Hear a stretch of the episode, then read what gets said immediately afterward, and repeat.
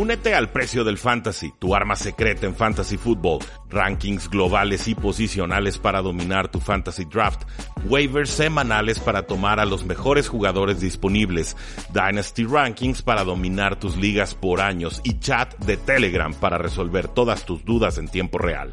Visita stam.store diagonal precio NFL o da clic al link en este episodio para suscribirte.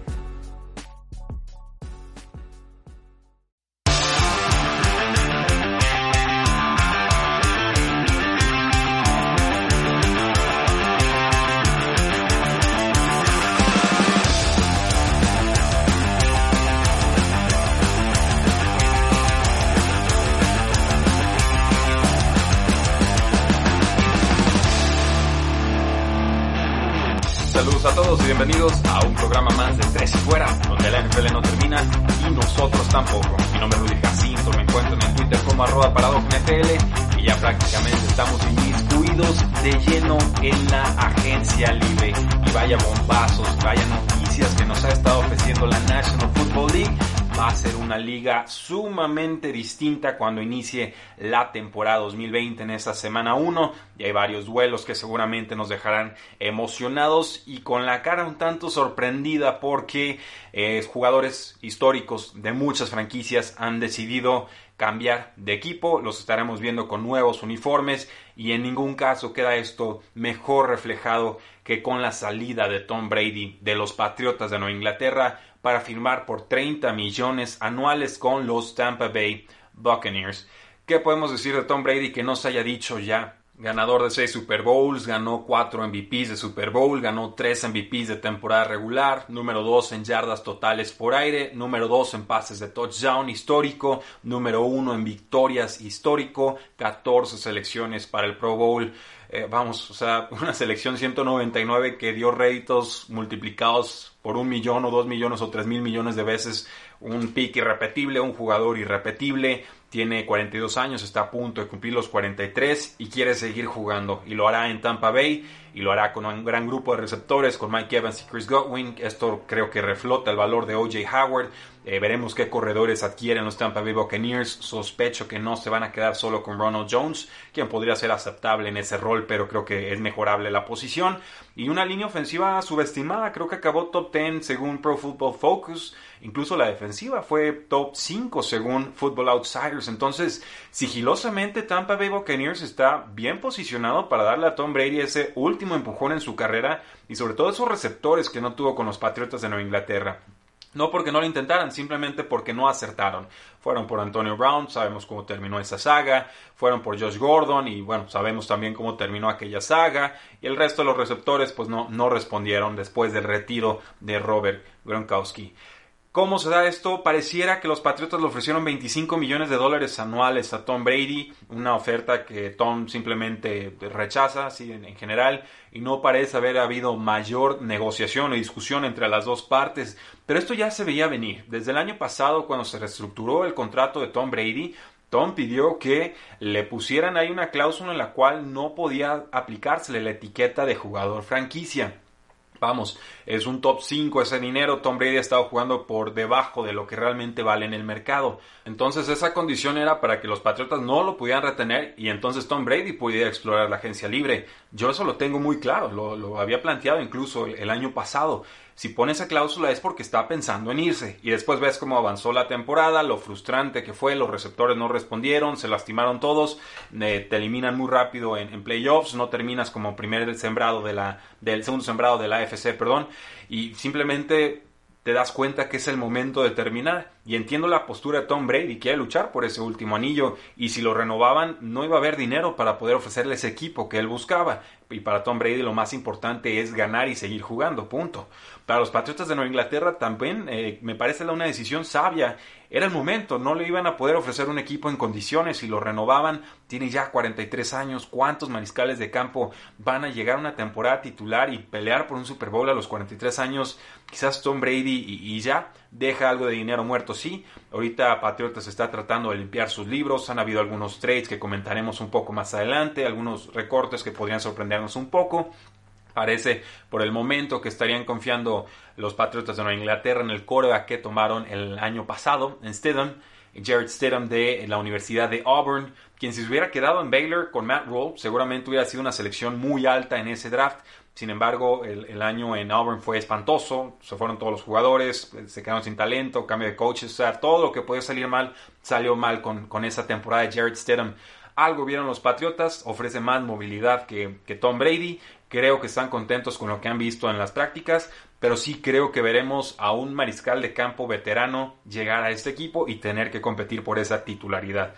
No sé si sea Andy Dalton. Definitivamente no va a ser Marcus Mariota. Ya se fue a Las Vegas Raiders. Sonó en algún momento para el equipo. Por ahí se habla incluso de Cam Newton. Difícil porque se está recuperando de varias lesiones. Y por el tema del coronavirus, los equipos no pueden recibir a jugadores para hacerles pruebas médicas. Entonces ahí podría estar paralizado el asunto. Quizás si se convirtiera en agente libre y no fuera vía trade, se animaran los Patriotas. Belichick ha hablado de forma positiva sobre Cam Newton eh, en el pasado por ahí escuchar rumores, Jacoby Brissett podría tener sentido, ahora firmaron a, Philip Rivers, lo platicamos un poquito más adelante, pero eh, Rivers no es ninguna garantía en estos momentos, entonces si fuera los Colts yo no lo soltaría, con todo y que Jacoby estaría entrando a su último año de contrato, entonces eh, tiempos inciertos para los Patriotas de Nueva Inglaterra, no van a ser los Patriotas a los que estamos acostumbrados a ver, creo que Bill Belichick disfruta los retos, creo que este va a ser un, un reto mayúsculo para su carrera, Josh McDaniels es un coordinador ofensivo muy inteligente, no le va a pedir a sus jugadores hacer cosas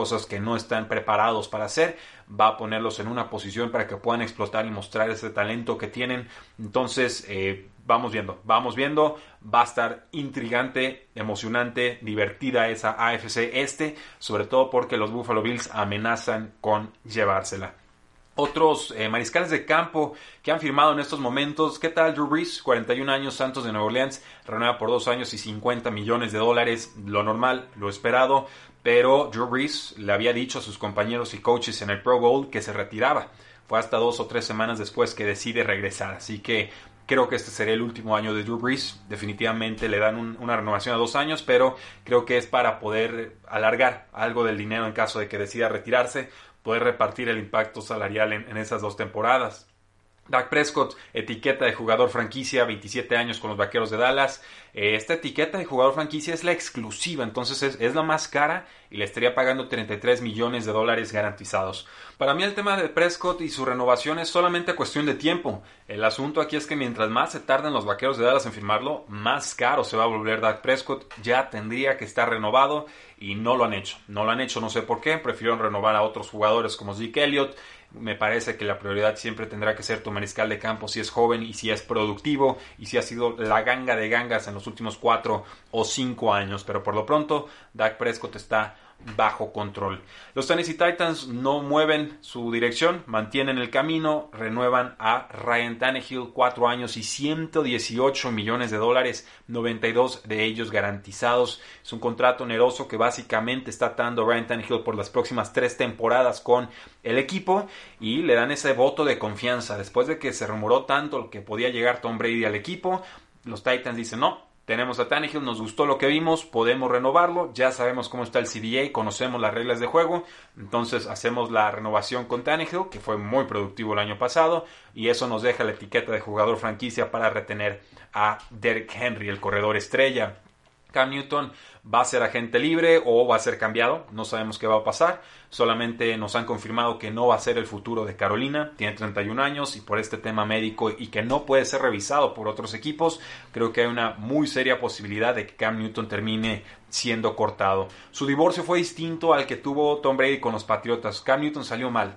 Cam Newton le reclamó al equipo con un font de letra ahí muy extraño, pero en redes sociales diciéndoles que él no había pedido trade, que no es que le dieran la oportunidad de buscar un trade, es que Carolina lo estaba corriendo, que no manipularan. Por ahí salió Greg Olsen y dijo, ese tema de te damos permiso de ser cambiado me suena muy familiar, como diciendo, así se las gastan en esa eh, franquicia, pero por lo pronto Cam Newton lo veremos con algún otro equipo. Kirk Cousins le dio un poco de respiro a su equipo con una extensión por dos años y 66 millones de dólares. Les ayuda a reacomodar un poco el dinero que tenían que pagarle en esta temporada, liberándose un poco de espacio salarial. ¿Qué va a pasar con James Winston? No lo sabemos, no han salido noticias con él. 26 años, no creo que vaya con Tampa Bay. En una de esas ni siquiera va a tener una oportunidad de ser titular en el 2020. Philip Rivers firmó con Indianapolis a sus 38 años, contrato por un año y 25 millones de dólares garantizados.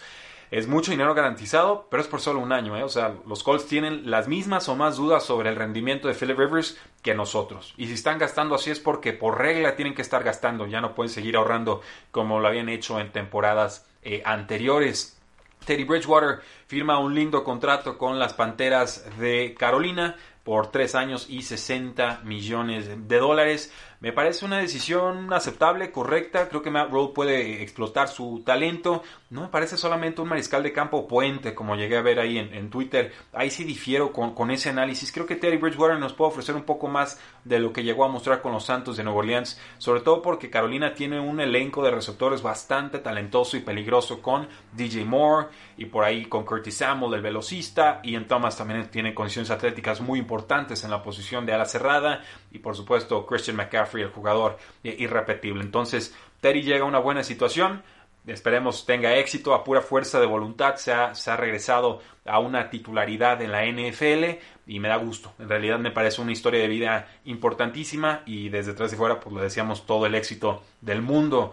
Eh, Marcus Mariota firma con las Vegas Raiders me sorprende. A sus 26 años, por supuesto, va a tener que buscar replicar la fórmula de Brian Tannehill, que es esperar detrás de un mariscal de campo titular y cuando tropiece tratar de ganarle eh, ese puesto. Por supuesto, el titular sería Derek Carr y sabemos que John Gruden y Derek Carr han tenido sus tensiones. No es un maridaje perfecto, aunque Derek Carr parece poco a poco ir entendiendo lo que John Gruden quiere ir planteando, pero me parecen mariscales de campo muy parecidos. No tienen eh, pase profundo, de repente aguantan demasiado el balón, no te generan segundas jugadas dentro de una jugada. O sea, si la defensa te rompe lo que tenías planeado, no son la clase mariscal de campo que te saca un pase mágico a lo Mahomes, que a lo Lamar Jackson, al, a lo Tom Brady, a lo Drew Reese. O sea, no, no son mariscales de campo que respondan muy bien ante la presión.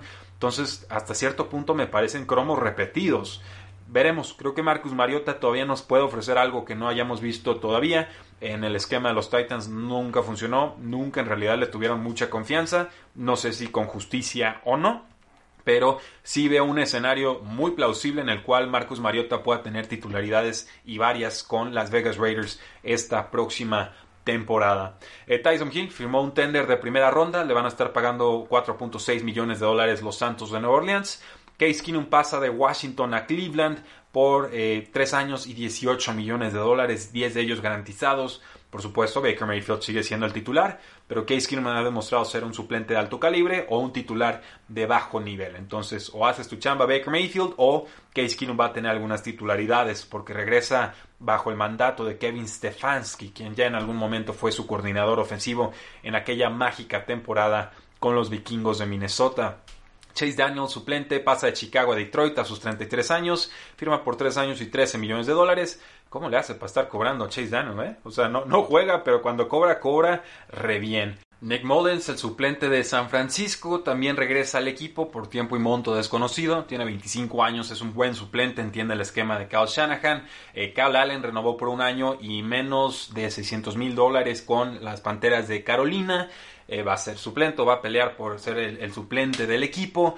Tenemos a AJ McCarron, que renueva con Houston, tiempo y monto desconocido, uno de los peorcitos suplentes en toda la NFL, pero regresa. Nate Sutfield también regresa como suplente con Filadelfia, un año, dos millones de dólares. Cooper Rush le aplicaron un tender de ronda original, regresa por unos 2.1 millones de dólares a los Vaqueros de Dallas a sus 26 años. Y Jeff Driscoll, que tuvo algunas titularidades con Detroit el año pasado, fue cambiado a los Denver Broncos. No sabemos cuál fue el precio, seguramente fueron picks tardíos. Y bueno, peleará por ser el suplente detrás de Drew Locke.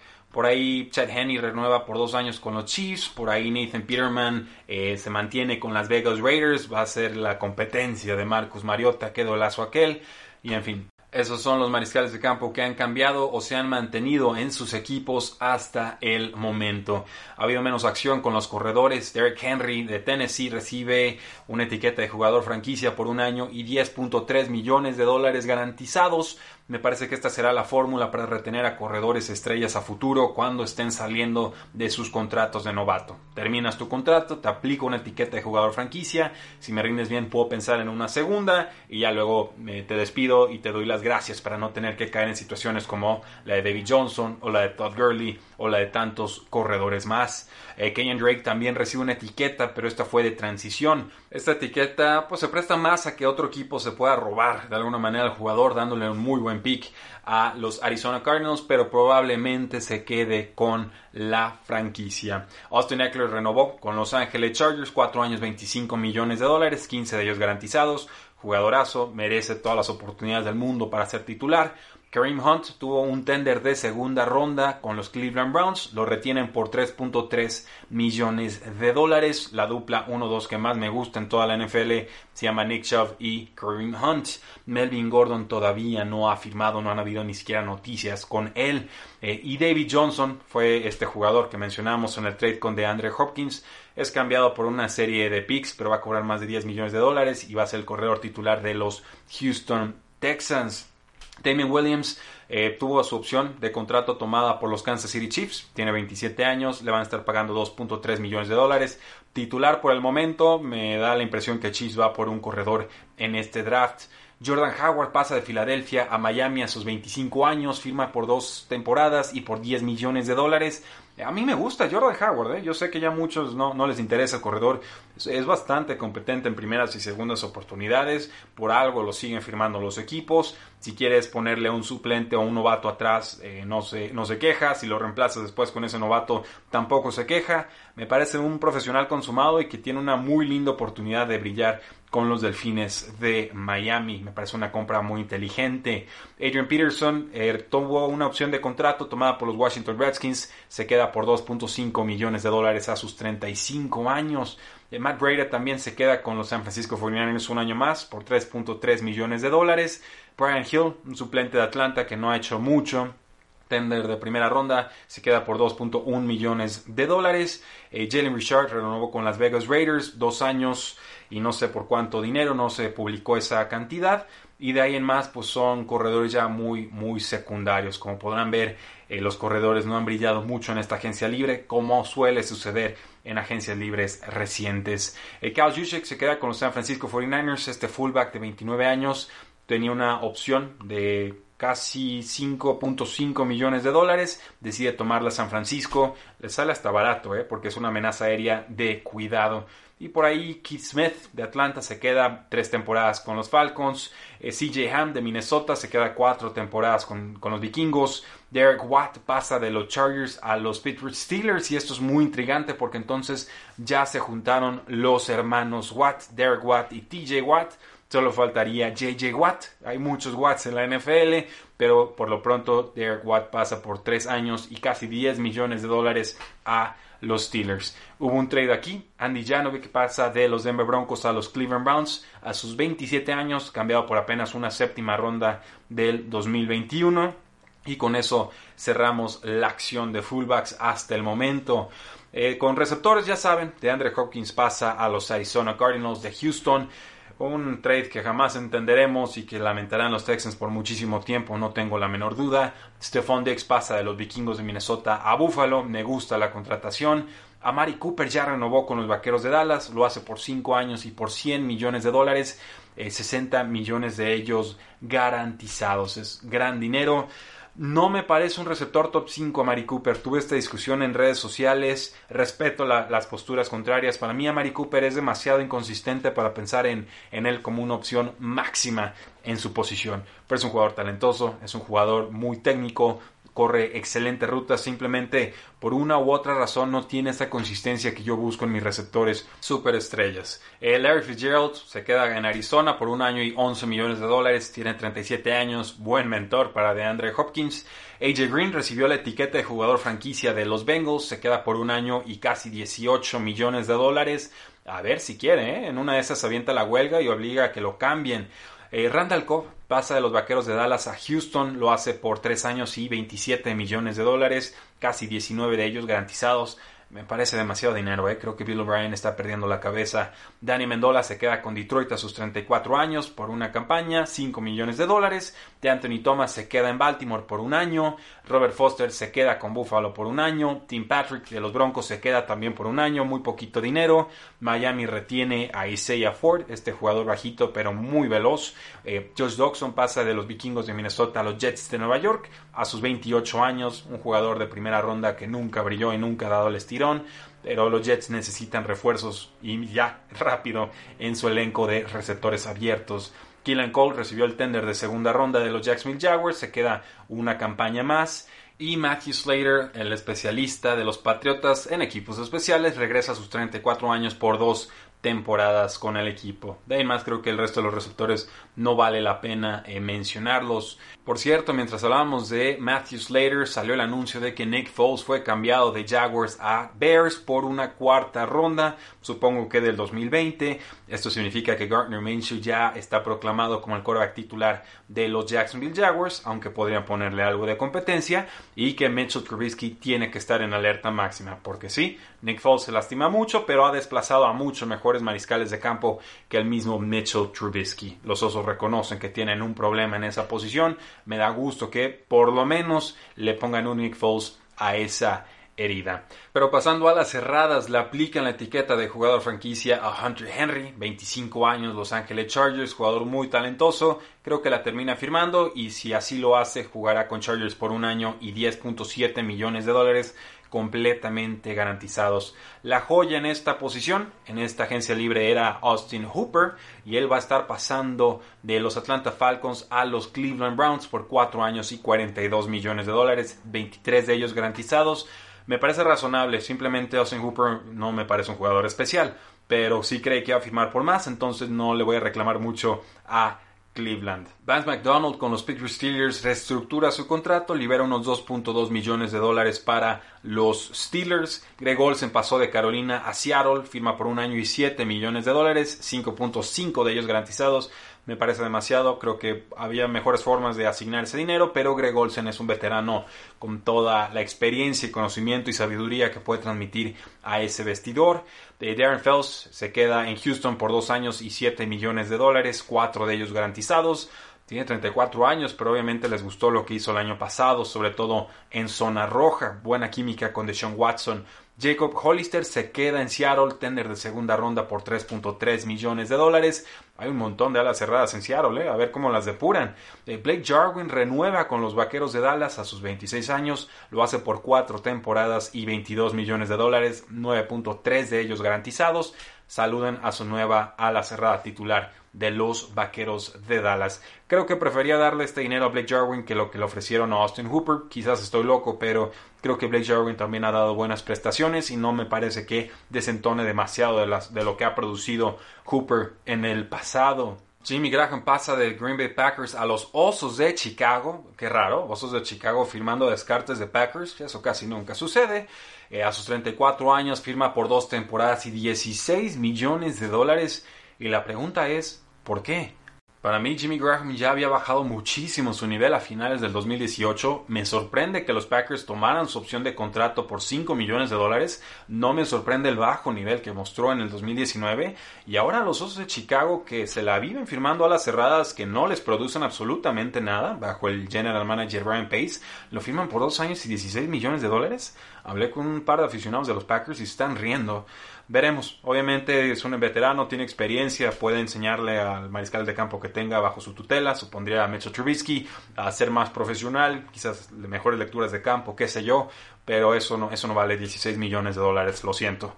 Hayden Hurst pasa de Baltimore a los Atlanta Falcons, conseguir una segunda y una quinta ronda a cambio de Hayden Hurst y una cuarta ronda me parece un negociazo para Baltimore.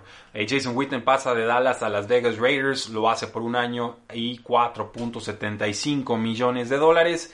¿Para qué? ¿Qué necesidad? No, no, no, no entiendo. O sea, que necesita un mentor. El Darren Waller está leyendo en Twitter no lo vieron jugar la temporada pasada. Darren Waller le podría dar clases ahorita a Jason Witten. O sea, estaba ya hecho un jugadorazo. No necesita un mentor. Y Dallas entiende que Jason Witten ya está para el retiro. Porque ya se había retirado.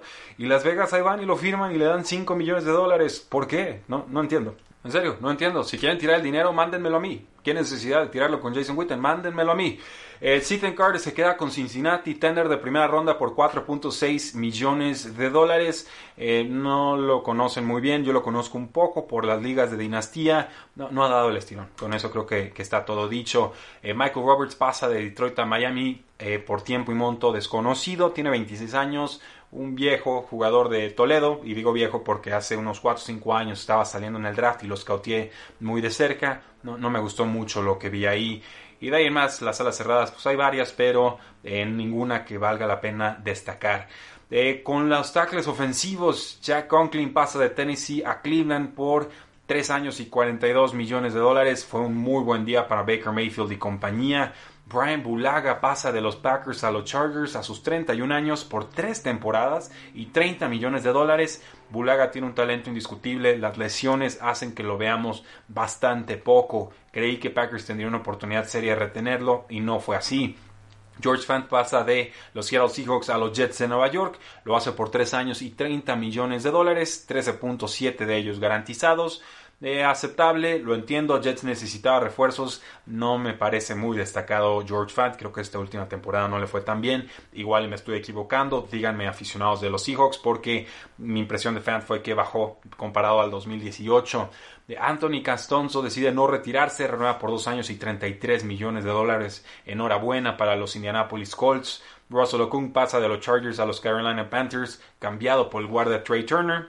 Eh, un contrato que expira, un jugador veterano, las lesiones también le han complicado su carrera. Y la sorpresa creo en esta posición eh, a la Polivati Baitai pasa de las Águilas de Filadelfia a los Detroit Lions, lo hace por 5 años y 50 millones de dólares. El swing tackle, el jugador número 6 de la línea ofensiva de Filadelfia, acaba de firmar por 5 años y 50 millones de dólares. Me parece mucho dinero. Un jugador aceptable, un jugador de rol, a mí no me vuelve loco. Le ofrecen aquí el, cielo y la tierra.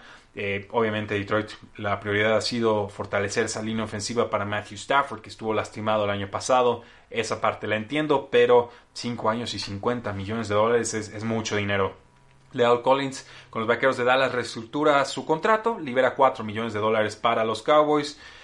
Eh, DJ Humphries renueva por 3 años y 45 millones de dólares con Arizona Cardinals. Ya lo habíamos comentado, por fin sano, da una buena temporada con Arizona. Y estoy buscando algún otro nombre que pueda ser de interés para ustedes, pero creo que aquí dejamos esta lista. Con los guardias, Brandon Scherf recibe la etiqueta de jugador franquicia con los Washington Redskins. Jugaría por un año y por 15 millones de dólares. Un jugador bueno, un jugador más que aceptable. Como llegó con caché de primera ronda, creo que lo inflan un poquito más de lo que rinde, pero entiendo que Washington quisiera retenerlo. Joe Thuney se queda con los Patriotas de Nueva Inglaterra, recibe la etiqueta de jugador franquicia por 14.8 millones de dólares completamente garantizados un movimiento poco característico para los Patriots que si usan la etiqueta de jugador franquicia normalmente lo hacen con una posición mucho más barata como pudiera ser la de pateador. Cuando Joe Thuney recibe la etiqueta de jugador franquicia, yo en ese momento entendí que Tom Brady ya se había ido de los Patriotas porque no había dinero para retenerlo. Eh, Trey Turner pasa de Carolina a los Chargers, 27 años, jugador que ha tenido eh, varios eh, Pro Bowls, ha sido un jugador rendidor, pero viene a la baja. Y bueno, es cambiado por el tackle ofensivo Russell Okung.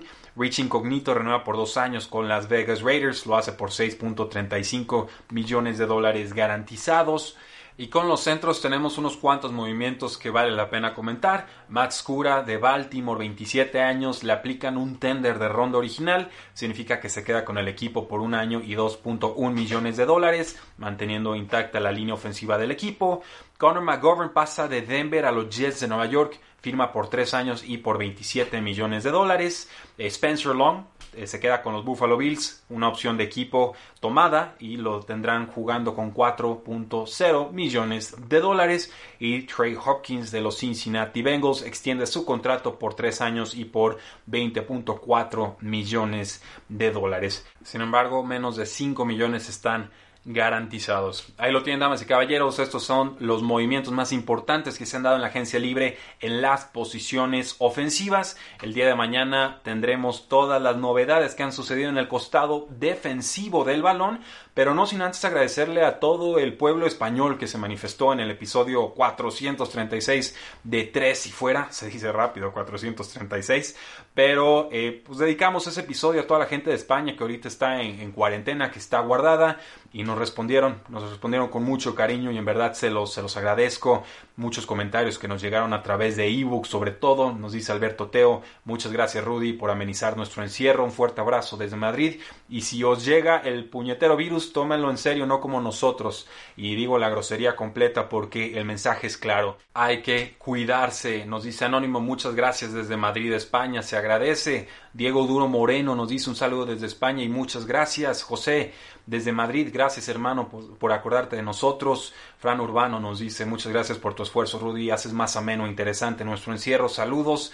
Lanza del Sol nos dice muchísimas gracias desde España. Chicho SLG, muchísimas gracias Rudy, un abrazo desde España. Eh, Anónimo nos dice, gracias Rudy, saludos desde España. El peor trade que he visto en mi vida, Bill O'Brien ha conseguido no solo ser uno de los peores entrenadores de la NFL, sino también uno de los peores GMs. Tengo serias dudas de si ese tipo no trabaja en secreto para alguna otra franquicia de la AFC Sur. Yo también lo dudo, eh, dudo mucho sobre las intenciones de Bill O'Brien, creo que es justo cuestionarlo. Anónimo nos dice muchas gracias Rudy, se agradecen tus podcasts en estos momentos. Un saludo desde España y el Serpico Leidata, un clásico comentarista en nuestros distintos espacios, sobre todo de Twitter y de ebooks, dice gracias desde España. Y eres muy grande, Rudy, nos dice también Alberto Rivas González. Wow, muchas gracias. Me, dejan sin palabras, hacen que valga la pena este, este esfuerzo. Ustedes son los héroes, nosotros simplemente los estamos entreteniendo, porque la NFL no termina y nosotros tampoco. Tres y fuera.